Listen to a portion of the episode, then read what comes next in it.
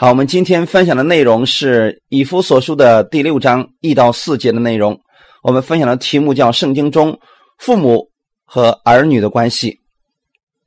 天父，我们特别感谢赞美你，谢谢你给我们这个时间，让我们一起在这里分享你的话语，保守我们今天这样一段时间，让我们在你的话语上正确的能够认识你，并且能够把你的话语在我们的生活当中用出来。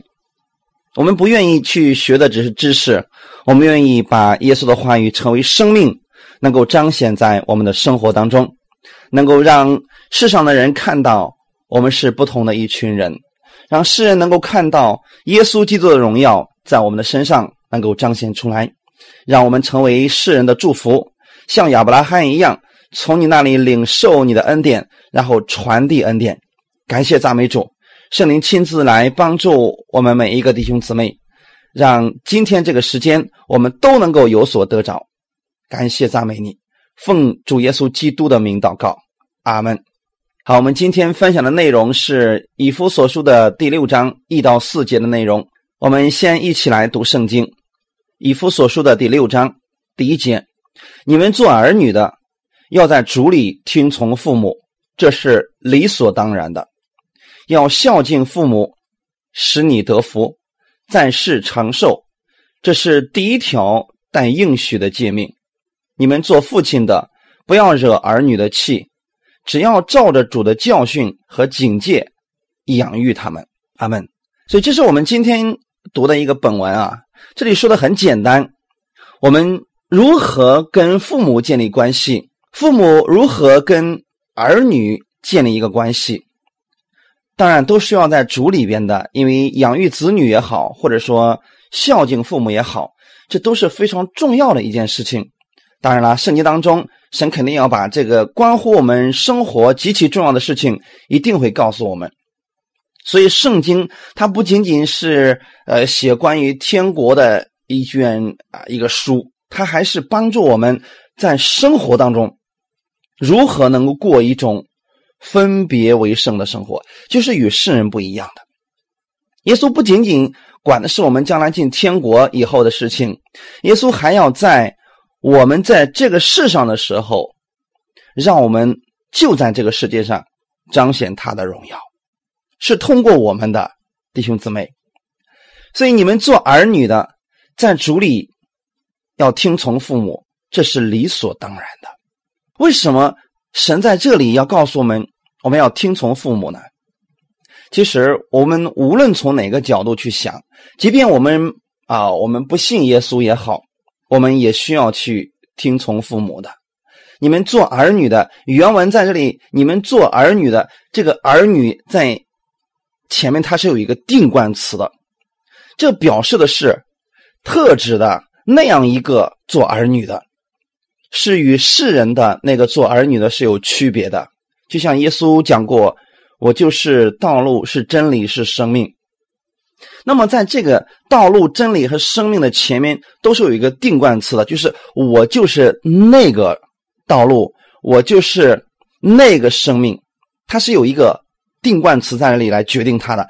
那么，在我们汉语圣经当中看不出来，和合本当中并没有体现出来。其实，在原文当中，它是“你们这个样做儿女的”。怎么样做儿女呢？就是你们信了耶稣之后，你们做儿女的，你们要过一种与世人不一样的一种儿女的样式来。这表示我们基督徒，我们今天信了耶稣之后，我们将跟世界上那些做人儿女的人是会有区别的。原因是什么呢？上帝非常的知道。在末后的这个时代当中啊，将有许多的人，特别是儿女跟父母之间，就会产生许许多多的问题。在提摩太后书的第三章里边就告诉我们：你该知道末世必有危险的日子来到。那个时候人是什么样子呢？专顾自己啊，违背父母啊，忘恩负义啊。你看这样的事情，在末世的时候，它会很普遍的。那么今天，在这个世界当中，是不是很多呢？特别是我们这个时代当中，这样的事情好像非常非常的多。嗯，这样的例子在我们周围估计都有。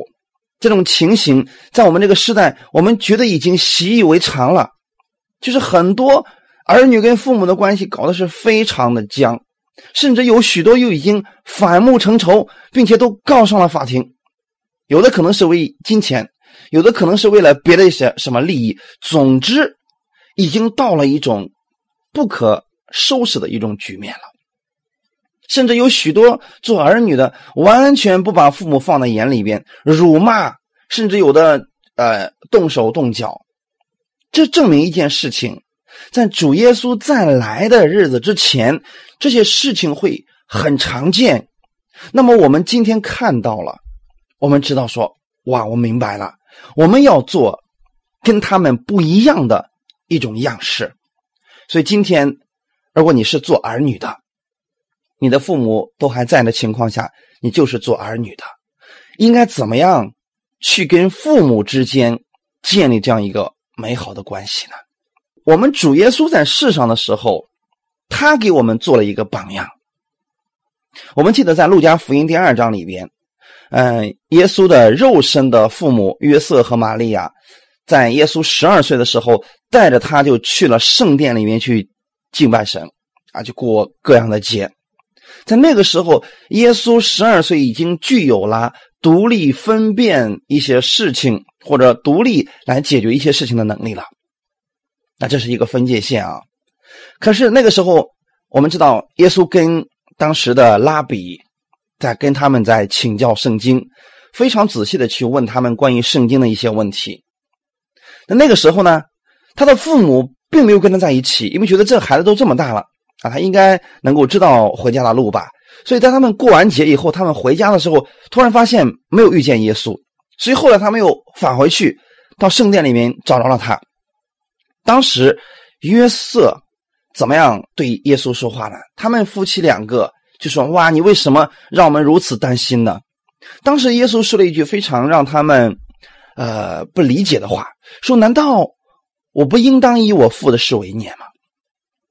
但是圣经上后面紧接着告诉我们，他仍然顺从他肉身的父母，就回到了拿撒勒去了。弟兄姊妹，这就是告诉我们，耶稣他不仅仅是如此教导我们，他也是如此来行的。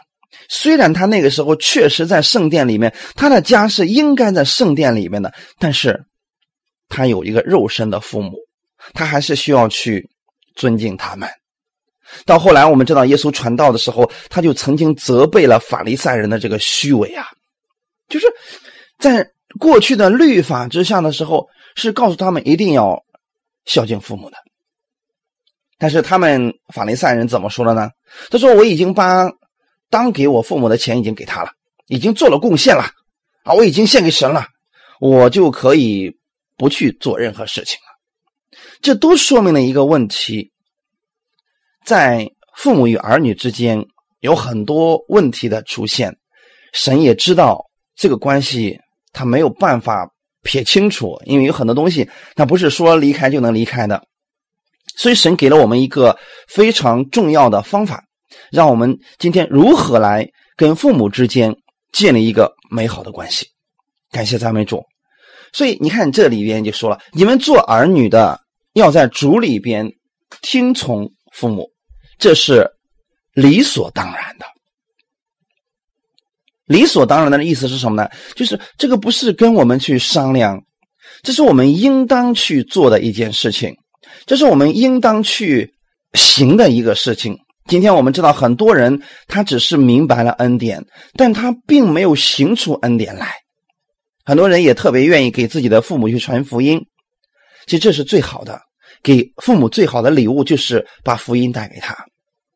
但我们今天我们知道，给最亲的人是最难传福音的，因为他太了解你了，他知道你的所有的问题、你的好处啊，你你的不好的毛病，他都知道。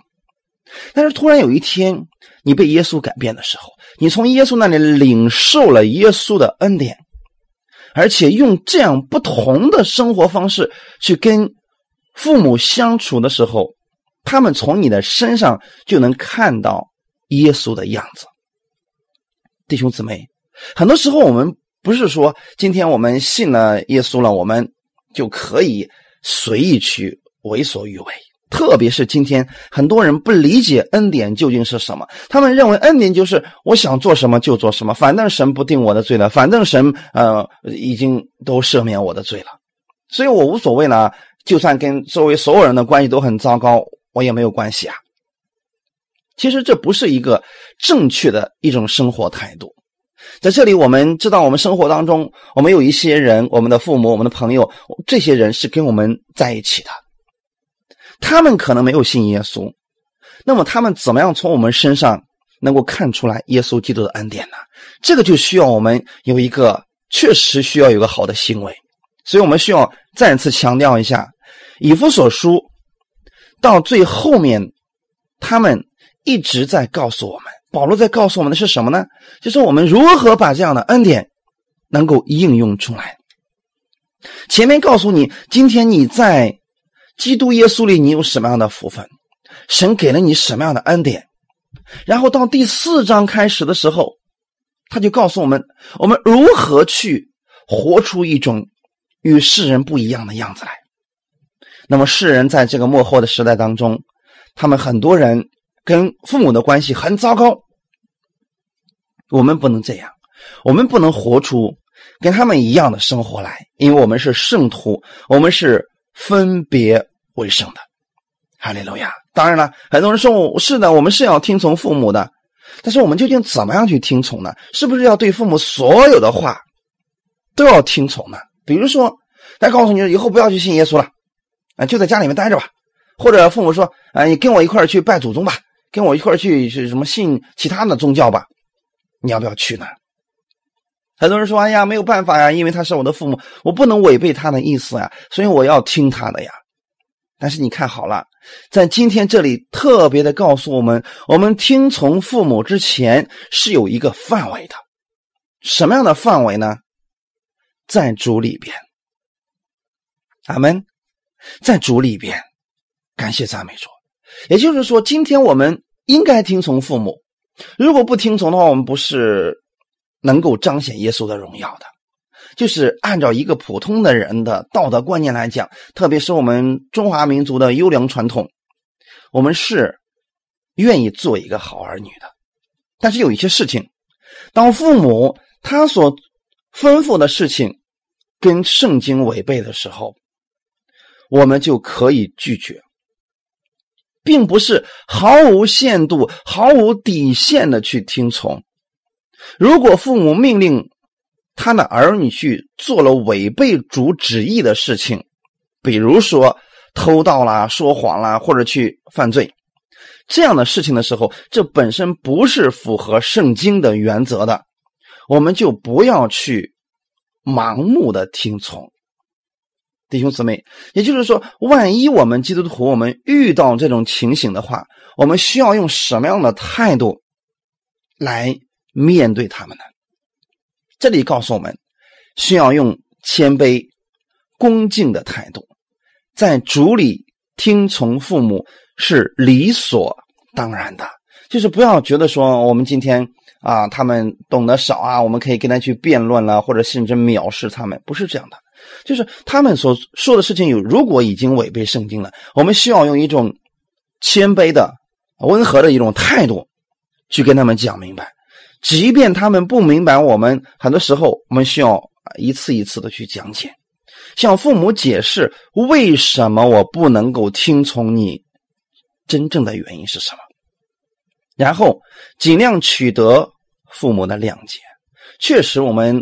啊，年轻人特别跟父母之间有很多事情，我们没有办法沟通。但是在主里边，你要把它当做是你的亲人、你的弟兄姊妹、你的长辈一样，就是用这种方式，他也是你的弟兄姊妹啊，是不是？如果说他已经信耶稣的话，所以我们需要就是不要用过去那种方式去啊解决一些问题，而是。尽量的取得他们的谅解，用温柔而坚定的态度保持自己的见解。切记不可用过于激烈而无理的态度，免的是什么呢？别人就会告诉你说：“啊，你还是信耶稣的，你看，很多时候，当我们有一点点行为上的不好的时候，如果父母还没有信，他会告诉你，你这就是信耶稣的呀。他们常常会用这样的一个方式，然后来让主耶稣的名字受到毁谤。所以说，我们这么做的目的是什么呢？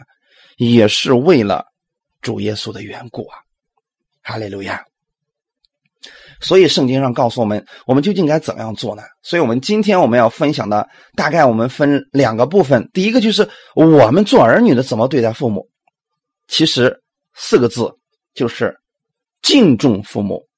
那么父母怎么样去教导自己的孩子呢？用主的话语去教导他们。所以我们先来看我们的第一部分，要孝敬父母，使你得福，在世长寿。这是。第一条但应许的诫命，弟兄姊妹，这就是我们作为儿女的，我们怎么样去跟父母之间建立一个良好的又符合圣经的这个关系。圣经首先告诉我们，你是蒙福的啊。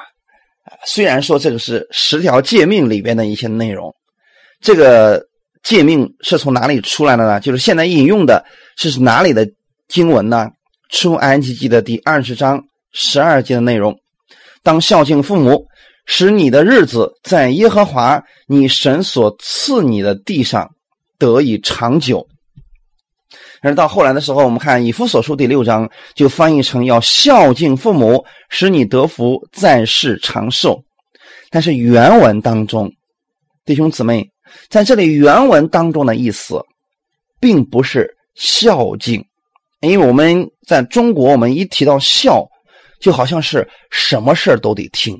可能我们看的电视剧，或者看的电影，或者过去的传统，告诉我们，真正的孝敬，就是父母说什么都不可以违背，这就是孝敬。其实这个不是，弟兄姊妹，这个。不是孝敬，很多时候我们说了啊，很多人说我不要信耶稣，因为什么？我家人不让信，如果信的话，我就对不起我的父母，对不起我的祖宗了。其实这个不是孝，这段经文要告诉我们的意思是，你要敬重你的父母。可是我们中文，我们好像是带上孝的话，我们觉得说凡事听从啊，不能违背啊，不能让老人家生气啊，这样的话就无形当中把这个父母的权威抬到了最高点。你这样去做的情况下，无疑当中你会妥协很多的事情，是不是弟兄姊妹？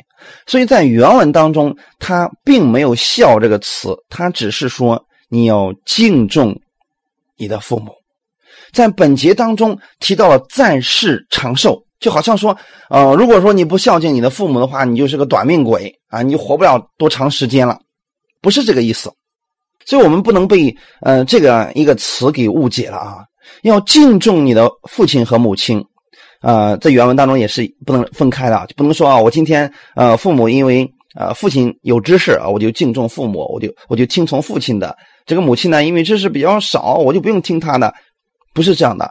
在圣经当中的意思是，无论你的父亲或者母亲，你都要去敬重他们，但是没有孝这个词啊。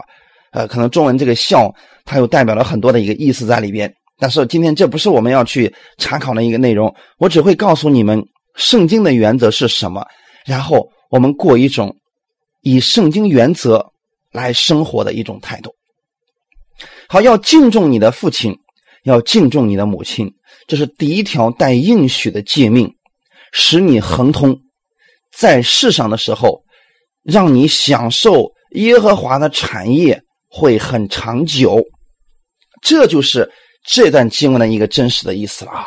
就是在耶和华神所赐给你的地上，你得以长久。这个应许是神向以色列人整个民族所宣布的。神的意思是希望他们都能成为一个敬重父母的民族，对吗？然后让他们的国家得以长久。生存原因很简单，一个国家是由什么组成的呢？是由一个一个的家组成了一个国，对吗？如果家混乱了，这个国必然是败坏的。如果家里边是常年征战的，这个国一定不是和平的。所以神的意思是，先让一个家庭里边他们的关系是和睦的，然后整个国家，这个国家它就是稳定的。怕的就是当这个家庭里边问题不断的时候，那么这个国家它各方面都不会长久了。外敌入侵的时候，他们就会各顾各的，因为不会再啊按照神的方式去生活了。所以神在这里告诉以色列百姓的是：你们要听从我给你们的这个诫命，当孝敬父母。我们与人之间的第一个关系，就是我们跟父母之间的关系了。哈利路亚！所以神给他们一个应许说：如果说你能够做到敬重你们的父母的话，那么呢，你们在耶和华神所赐给你的地上，你就能得以长久。所以我们看出来，从创世纪直到现在为止，那么犹太人在这一块他们这个传统真的一直传承下来了。你看圣经上记载了有很多这样的呃一些父亲跟儿女之间的关系，对不对？但是有一点他们是共通的，究竟是什么呢？就是比如说一个父亲去世之前，他会将自己所有的孩子叫到自己的床前。然后开始对他们进行祝福，然后这个祝福是不能够更改的。以撒呢，他有两个儿子，雅各和以扫。你看，在以撒他给两个儿子祝福之前，虽然说雅各用了啊非常不光彩的方式骗了他的父亲，我们看到应该是敬重父亲，对不对？但是他是骗了他的父亲。当他骗了他的父亲之后，他的父亲不知道啊，还是用这种方式去祝福他的孩子。祝福完以后呢，然后你会看到啊，后来姨嫂知道了，姨嫂知道之后呢，他的父亲并没有更改他的这个祝福啊，因为这个父亲他非常知道，我是按照神的方式在教导他们，祝福一旦发出就不能够再收回了。所以那时候姨嫂非常的痛苦啊。他说：“父亲呢？难道你没有留下什么别的祝福给我吗？你全都给他了吗？”所以后来，啊，以撒也给以扫祝福了。但是你会看见了，他的祝福并没有跟雅各的冲突。他没有说废掉了雅各的祝福，然后重新把这个祝福给了以扫。没有。这个意思是什么呢？就是说，当我们去敬重父母的时候。那么以撒他学习的是，我是言而有信的。我呢，知道我敬重我的父母，那么呢，他就学会了这样一个事情。我知道我所有的一切是耶和华赐给我的。当我敬重我的父母的时候，那么呢，我们是一代一代这样传承下来的。父亲的祝福一旦发出，不能更改。他今天也做了这样的事情。所以弟兄姊妹。我们应该相信一件事情：当我们去敬重我们的父亲和母亲的时候，我们手中所做的将会是长久的。你跟别人的关系也会是一个稳固的关系。特别是如果中间你们现在有人做生意的，你们会看一些应聘者的啊这个简历的时候，有一些你会了解到他这个人的过去的一些家庭关系。比如说，这个人非常的孝顺自己的父母。一般来讲，作为老板愿意用这样的人，为什么呢？因为他首先孝敬父母的一个人，他是不会乱来的。但如果说这个人他对父母都又打又骂，或者说这个出言不逊的话，一般作为老板来讲，他会谨慎的考虑一下要不要用这个人，因为这个人他已经不诚信了，或者说他是目中无人的。那么他既然不会尊重自己的父母，那么他就不会尊重他的老板，他更不会尊重啊长辈。原因很简单，这就是说神通过这样一种关系，然后让我们把神的这种能力能够体现出来。那么现在，当基督徒呃越来越彰显在世人面前的时候，世人现在逐渐的了解到了基督徒，那么基督徒。现在给世人的形象是越来越好了，特别到了南方很多大城市当中，他们就很多老板就特别提到说，基督徒优先了。为什么会这样呢？他知道说，圣经里面教导过了，就是跟父母的关系是敬重父母的。这个人能够敬重父母，那么他一定会敬重他的老板。这就是一个原因，弟兄姊妹，使我们得福啊！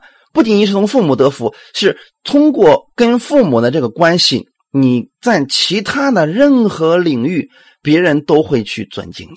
然后你在地上的时候，你就能得着耶和华所赐给你的那个福分，并且还是长久的，是不是弟兄姊妹？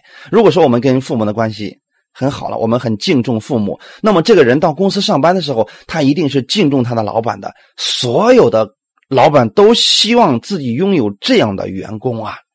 然后你想想看，你跟老板的关系有处理的非常融洽，因为你把他当做你的啊上司。我这下回我们会讲这个事情啊。然后呢，神会通过他来不断的赐福给你。那么你在耶和华所赐给你的地上得以长久，就是你这个福分。将是稳定，并且长久的，哈利路亚。所以我们看出来了，说我们跟父母之间的关系其实就是这样的，就是呃，如果他还没有信，那么你尽量的不要去跟他正面冲突啊。如果说遇到了他违背信仰、违背圣经的话语了，你要告诉他这个事情我不做。如果实在没有办法，因为这个事情，家庭里面都闹到纷争了，或者说，呃，家里面都开始打起来了。我会送大家四个字：和睦为主。那么今天在这里正好给大家也可以分享一点很多人都不解的，或者说有疑惑的一个问题，可能很多人都无法避免的一个事情，特别是父母还没有信、亲戚都没有信的，就是如果说父母还没有信，那么亲戚们都没有信，当父亲或者母亲去世的时候。做儿女的，怎么样面对这个事情？那么在这里的时候，如果说我们，哎呀，我们不要去呃这个哭啊，不要去穿这个孝衣呀，我们不要去给所有的这个世俗的东西，我们都不要了。你看，在世人的眼里，首先你变成了一个不孝的子孙；在亲戚的眼里，首先你是大不敬的一个人，对不对？这些事情全都体现出来了。所以很多人就问我说：“任教授，那你说我怎么办呢？你说家里老人去世了，所有的亲戚都不信，父母也不信，你说我该怎么样面对他们这个葬礼的问题呢？”然后我给很多人的时候，我就说：“我给你的建议是什么呢？很简单，四个字：和睦为主。具体怎么样应用这四个字呢？那就需要我们真的需要有智慧了。就是首先你。”作为这个家里边的，比如说长子也好啊，或者说呃一份子也好，总之呢，你去面对这些人的时候，你首先要告诉你的亲戚们，或者告诉你现在在世的长辈们，你说我是一个基督徒，首先下拜的事情我是不做的，有一些事情这个是不符合我们的圣经，不是我们不孝顺父母、不敬重父母了。你说我们孝敬父母，我们是在他活着的时候，我们就已经孝敬了。等死的时候，我们知道所有的这个葬礼都是为周围的人看的。其实他们并收，并不能收得到。你会把这些真理，然后呢，就是你不去告诉他们信呃圣经的话，让他们信耶稣。现在你只是把圣经上的一些原则告诉你的亲戚们。如果他们能理解，说好好好，那我明白了，你不就是不跪吗？那么其他你总可以做吧？你不能说你不哭吧？你不能说你这个呃这个白衣都不穿吧？其实今天有很多人信耶稣就信到一种极端程度里边去了。许多人在这块教导说，那么家里的人去世以后啊，这个不能哭，然后呢不能穿孝衣，嗯，也不能送什么花圈啊，什么都不能弄。那么死了就直接埋了就完事呃，什么都不要弄。这种方式。跌倒了千千万万的人不敢信耶稣了，因为在我们中华民族的传统当中，孝敬父母其中有一个就是他死了以后，我们也应当去敬重他们。那么这个怎么样去敬重呢？就是他们认为就是啊，我们要把这个葬礼办得风风光光，让所有人都看见，然后怎么自己怎么自己的。可是我们突然说什么都不干了，那么你和你的亲戚们他受不了啊。所以我刚才给大家的四个字“和睦为主”的意思是什么呢？你要先跟你的亲戚们讲说，我是不跪拜这个已经去世的父母的。你说其他的我可以做，你比如说，呃，你们需要让我哭啊、穿孝衣啊，这些我都是可以做的。为什么我今天要这样说呢？原因很简单，哭是符合圣经的。你看圣经当中，嗯，约瑟或者这个亚伯拉罕，他们死的时候。是不是他们的孩子都哭了？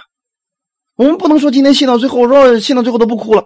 甚至有一些基督徒，他们都变得极其的极端化了。我过去听过一个人是做这样的见证的，啊，这个人后来信耶稣，但是他说说了这样一个见证是什么呢？他说，在我们村里过去有一个有一家人呢，他们一家人都信耶稣啊，然后父母去世了啊，他们不但不哭，而且呢搭了个棚子呢，大声的唱赞美啊，笑得不得了。然后一村人都说疯了，这家人全信耶稣，信疯了。你看父母死了，他们多高兴啊！其实从我们今天的主内来讲，我们知道说他们的认为是什么呢？我们的父母不是死了，是睡了，所以说将来有一天还要活过来的，还要复活的嘛。所以我们没有必要非得哭的那么凄惨，然后怎么地怎么地的。所以我们应该高兴，我们应该唱歌。结果他们就唱起来了。但你别忘记了。村里不信的人，他可没有你这样的信心呀。所以很多人就因为这一家人父母死了，那又跳又唱，赞美的话，他们说了：这这这耶稣不能信。你看信了之后，这以后我父母要死了，我要我要这么高兴的唱跳，你说这这这亲戚们该怎么看我了？其实这也是属于敬重的一部分。我们这么做不是为了我们自己，是为了周围的人。所以今天我们知道说。孝敬二字啊，呃，在中国是非常慎重的。那么刚才我说了，如果说你给他们讲了，那么呢，他们说不行，必须得这么做。如果你不这么做，咱们今天就断绝关系，或者说直接兄弟们就干起仗来了。那么好，我给你的建议是，你可以答应他们。听好了，你可以答应他们，但是一定告诉他们，我这么做是为了你们。我心里并不愿意这样做，有很多人就呃，在面对这样的事情的时候，有许许多多奇怪的招数啊，说啊没有关系啊，尽管去做吧，你就当心里边你拜的是真神啊，这不就是一个死人吗？没关系，你拜的时候心里想的是神就好了。这种方式属于欺骗性的，弟兄姊妹，这属于欺骗，我并不建议大家采用这种方式。我给大家的意思是什么呢？如果这件事情，搞的是你亲戚们之间已经剑拔弩张了。如果你不做这样的事情，那么呢，亲戚们从此以后断绝来往。已经到这个份上的时候，还是四个字：和睦为主。就是你这么做是为了他们。这就是保罗所说的，在律法下，我就做律法之下的人，为的是得着那律法之下的人。你如果说今天你要执意的去坚持你自己的这个意见，从此以后，你跟亲戚们断绝关系了。那么，我想问你一句：你觉得你的亲戚们以后还有机会信耶稣吗？他们这一辈子就会把信耶稣的人视为仇敌，因为他不仅仅会仇视你，他会仇视耶稣，因为你信了耶稣，让你成为这个样子。这个事情在我们周围发生过很多，所以后来我就送给他们四个字：和睦为主。结果真的很多奇迹竟然发生了。就是说，他们很多说哇，我以前真以为说信耶稣呢，死了之后他们这是不哭，然后呢，呃，这个父母这些所有的事都不管了。原来你们不是这样的呀。他说这样的耶稣就可以信了呀。然后他就在这个葬礼上的时候，大家都有很多时间嘛，他就在葬礼的时候给他介绍耶稣，结果竟然有许多人都信了。弟兄姊妹，我们今天在这里告诉大家的意思是什么呢？我们借着这个机会。来传福音，这是我们以和睦为主的重要原因。至于说死者已经死了，用什么方式去举行他的葬礼，其实已经不重要了，因为他已经收不到了。不管你是豪华型的、简陋型的，或者说呃送了多少这个呃纸了，这些都不重要了，因为他根本就收不到的。我们这么做的目的是为了得着来参加葬礼的这些人。这也是属于中华文明当中的孝和敬的一部分。哈利路亚，感谢主。好，我们这个事情我们就讲到这里，接着往下看，以夫所书的第六章第四节，你们做父亲的，不要惹儿女的气，只要照着主的教训和警戒养育他们。这里很重要的弟兄姊妹，他并没有提到母亲的事情，只是说你们做父亲的，为什么是父亲呢？因为父亲是家里的头。上次我们刚刚分享过了，父亲具有教导、督责、管教、养育的权利。就是妻子如果错了，做父亲的，你要去把他纠正过来的。就是儿女的好与坏，全在父亲的身上。所以今天听到了你，如果你是父亲，你要肩负起你这个责任。你在家庭当中不单是头，你要起到头的作用，养育好他们。因为今天儿女是耶和华给我们的产业呀，你需要用主的教训来教训自己的儿女，让他们。不走偏路啊！感谢赞美主。究竟怎么样来教训呢？绝对不能过于严厉，也不能什么都不管。弟兄姊妹，教训和纠正孩子，我们都应当以基督的啊典范为基督为典范，用耶稣基督的话语为我们的智慧，在主里边教养儿女啊。我们也不能说随便他们，哎，那活成个什么样都行。很多人就也走进了这样一个错误的极端当中去，就是做父母的，他并没有尽到儿呃养育儿女、管教儿女的责任。在很小的时候，孩子们想干什么就干什么，等到到大的时候，他发现一些问题出现了，他想去管，来不及了。然后他们就说了：“主啊，你为什么不管他们呢？你看我的孩子竟然变成这个样子，一点都不听话了，为什么呢？为什么你赐给我这样一个不听话的这么一个悖逆的孩子呢？其实不是神的事情，神把这个权柄已经给你了，只是你不会使用它而已，然后导致了这个儿女最后放纵了。那么原因在哪里呢？在你身上，在你父亲的身上，弟兄姊妹。所以做父亲的，从现在开始，你要按主的话语。”来教导自己的儿女，要把神的话语丰丰富富的从小就存在他的心里。如果小时候你不这么做，长大了你很难来纠正他们了。感谢赞美主！我今天在这里给大家讲一个见证，这个见证可能会给大家带来一些非常重大的一些启示吧。有一个单身的姊妹。年近四十的时候还没有结婚，因为他有非常严重的抑郁症。后来的时候，他信耶稣了。在交谈的过程当中，我们知道这个姊妹，她在童年的时候，对她影响至深的一次经历，导致了她现在所有的一切都不正常了。她的父母都是老师，在她很小的时候啊。他就受到他父母的启蒙教育，在各方面要求非常严格，所以在他很小很小的时候，他就能背很多的这个经典的诗篇啦、诗文呐，非常的聪明，认字非常的早。上小学的时候就读了不少的课外书，成绩一直都非常棒。就是这样一个听话的孩子，在他童年的时候，也就是五岁的时候。犯了一个不可饶恕的错误，结果就是这样一个简单的错误，他父亲没有处理好这个关系，导致这个孩子到今天为止一切都改变了。原因是什么呢？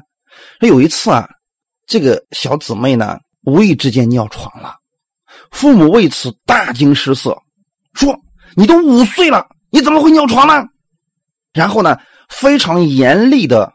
指责了他自己的这个女儿，然后就是话语非常的具有定罪性，就就就是啊，你怎么会越活越倒退了？反正说了很多严厉的、具有定罪性的话语。父母的话让他当时非常小的他觉得非常的羞愧，以至于他晚上睡觉的时候心里非常的担心。他担心什么呢？他担心再一次尿床。结果那天晚上。一直很恐惧，很战惊，也许是因为太紧张的原因，前半夜根本就没有睡着，后半夜睡得太香了。第二天早上起来一看，又尿床了。你知道，这一次他的父母一下子就大发雷霆啊，说你怎么回事？昨天你尿了床，今天怎么又尿床了？你是不是有病啊？然后当时他们是在四合院里边住嘛，因为有很多的住户，所以他的妈妈就抱着被他尿湿的这个褥子去外面晒，然后一边晒一边就开始大声的嚷嚷说：“这个不争气的东西，这么大的孩子竟然还尿床，是不是有病啊？”就把这个褥子就晒到外面去。结果是林里面很多人都听见这件事情了。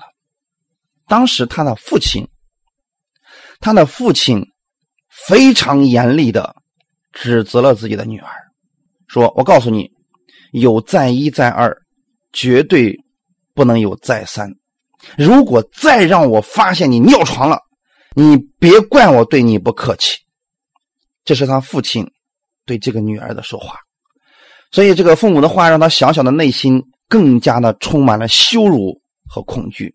问题是，接下来第三个晚上，他又尿床了，所以父母一下子震怒了，不但责骂，而且罚他说：“从此以后晚上不许再吃饭，不许再喝水，让他空着肚子去睡觉。”那个时候虽然没有尿床，但是问题由此产生，这个定罪的心一直持续到。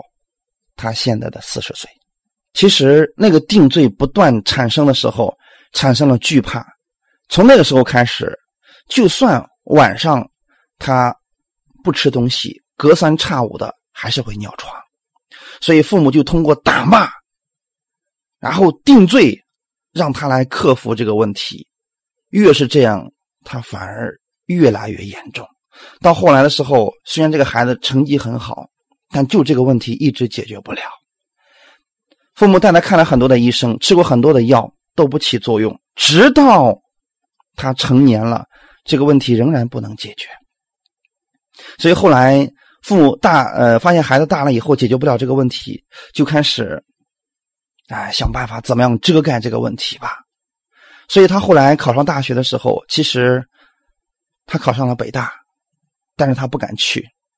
因为他知道，如果去北京的话，他就要住集体集体的宿舍，那样的话，很多他的室友就会看到他这个问题，就都会笑话他，所以他报了他们当地的一所大学，她也不敢谈男朋友。她之所以报当地的大学，是因为她不用住宿了，她只可以回家去住了。这样一个极其自卑的心理，让她拒绝了所有向她求爱的男同学。工作之后。虽然也谈过几次恋爱，但是男方发现她有这个毛病之后，都跟她分手了。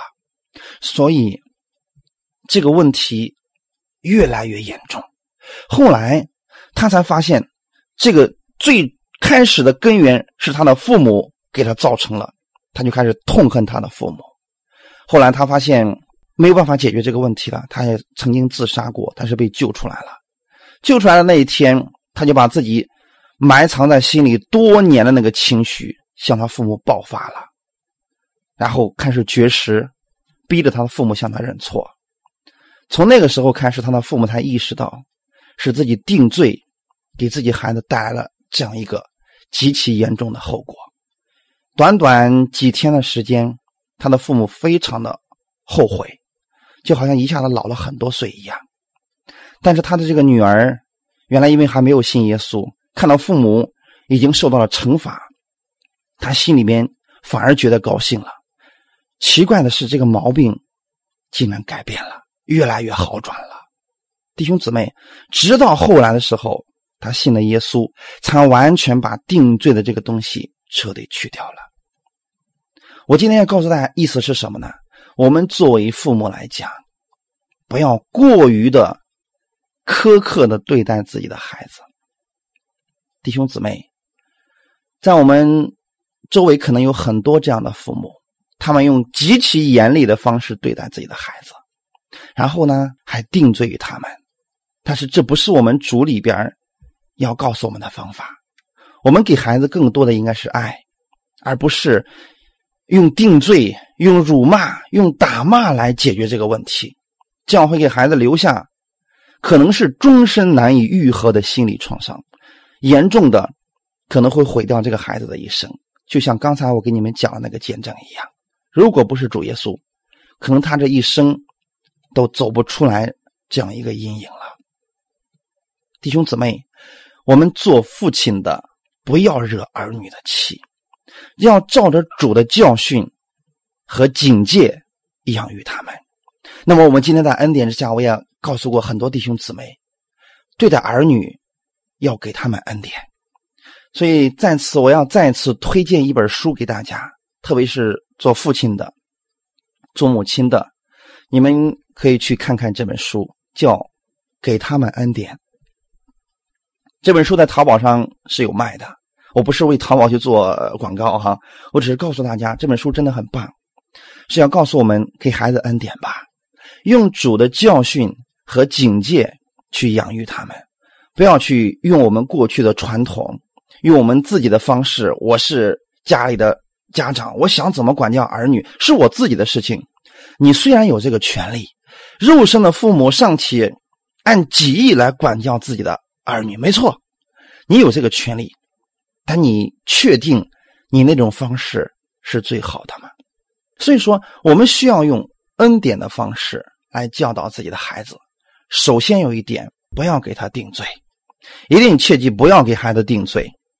你看，耶稣在一次讲道的过程当中，然后呢，有一个小孩子，哎，要去耶稣那里，门徒们指责了，说不要去。然后耶稣怎么说的？不要禁止小孩子到我这里来，让他过来。耶稣抱了这个孩子，这个意思是什么呢？如果这个孩子他特别想去找耶稣。而他的门徒又禁止了，严厉的禁止了，那么就会给孩子的心灵上造成了一些创伤。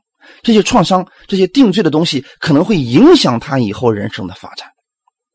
其实我们知道，我们的教育，特别是家长的教育，非常的重要。学校的教育是一方面，但是父亲的责任是更重要的。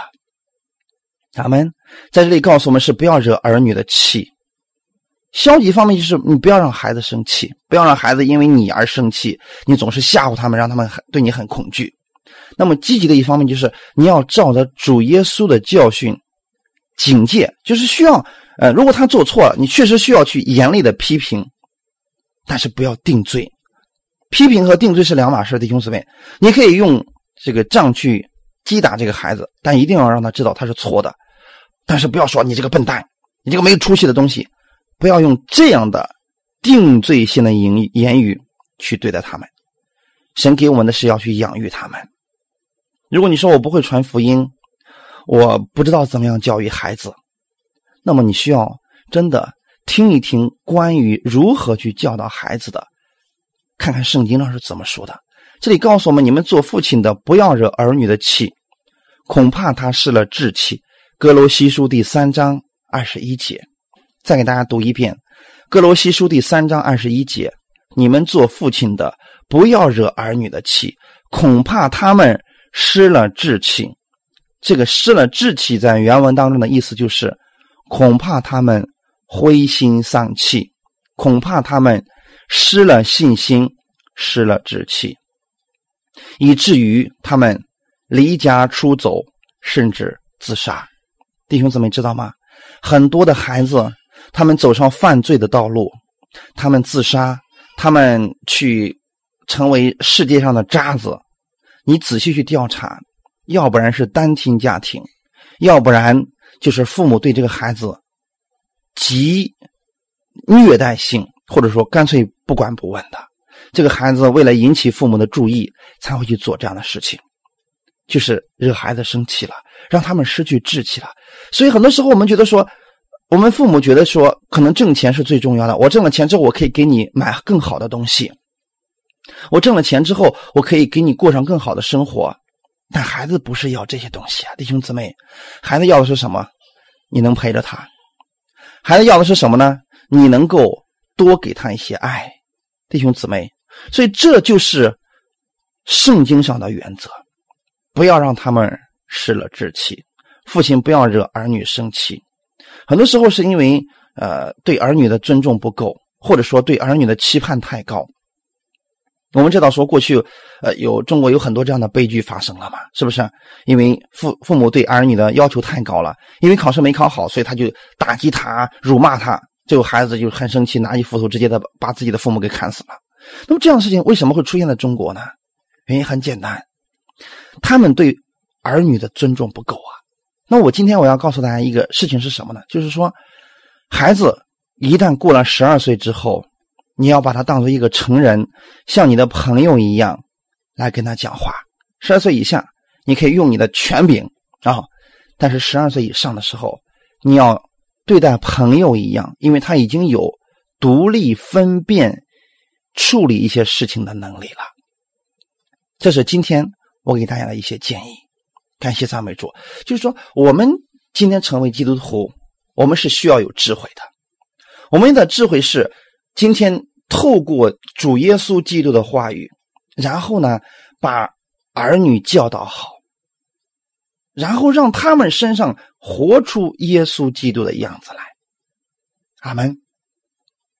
十二岁以后的孩子，他们都特别希望拥有自己的独立空间，所以他们。希望拥有自己的隐私权，作为父母，不要剥夺他们这个权利，不要过多的去斥责他们、定罪他们，要多跟孩子进行沟通，也不要当众指责自己的孩子。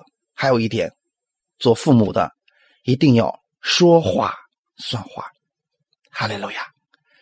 呃，多爱他们，多关心他们，多鼓励他们，一定记得不要定罪。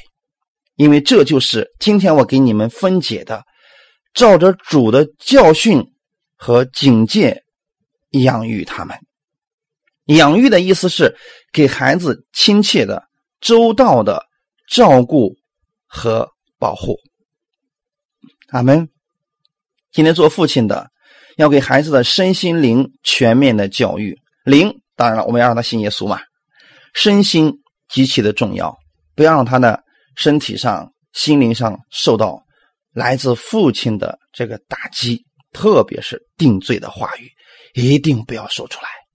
我们一直在讲，今天在基督耶稣里边，神不再定我们的罪了。那么我们不要去给孩子定罪，一定切记是照着主的教导去教导他们、养育他们。我们很知道，养育儿女是绝对不容易的一件事情，不恰当的教育。或者说，啊，用世俗的这种方式来教育，可能会给自己的孩子造成终生的一个遗憾。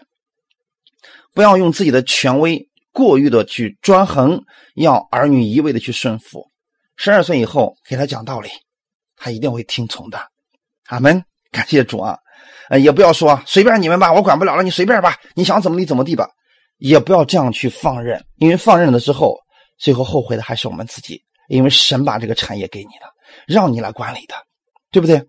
如果说我们没有尽到这个责任，那么孩子出问题了，我们又能怪谁呢？神把智慧赐给我们了，所以我愿意弟兄姊妹，你们去读一读真言，在真言书里边有许许多多告诉我们怎么样去教导孩童的内容。每天读一章，一个月读一遍，反复去读，你会拥有智慧。教导自己孩子的智慧，然后让你的孩子呢，会与众不同的。一定记得诗篇一百二十七篇的第三节说：“儿女是耶和华所赐的产业，所怀的胎是他所给的赏赐。”一定记得，你的产业其中有一个就是你的孩子，儿女都是耶和华赐给你的产业。其实这句话你的意思是双重的意思。如果说父亲，没有儿女，他挣的再多，他都会失去他这个产业。这是耶和华赏赐给我们的，能够把神所赐给你的一些产业能够继承下去。你能看到儿女身上能够体现出来耶稣基督的一些能力啦、荣耀啊，都在孩子的身上。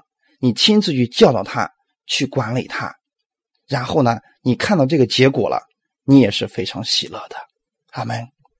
还有一点是什么呢？最后要给告诉大家的，作为父母来讲，如果说做错了，一定需要向孩子认错。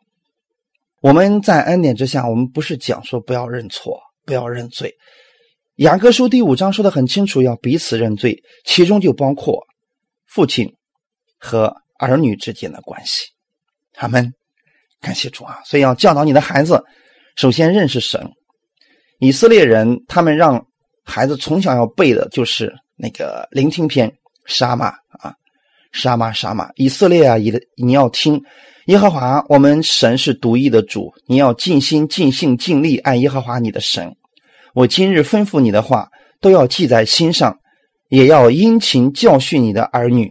无论你坐在家里，行在路上，躺下起来，都要谈论，也要记在手上为记号，戴在额上为经文，又要写在你房屋的门框上，并你的城门上。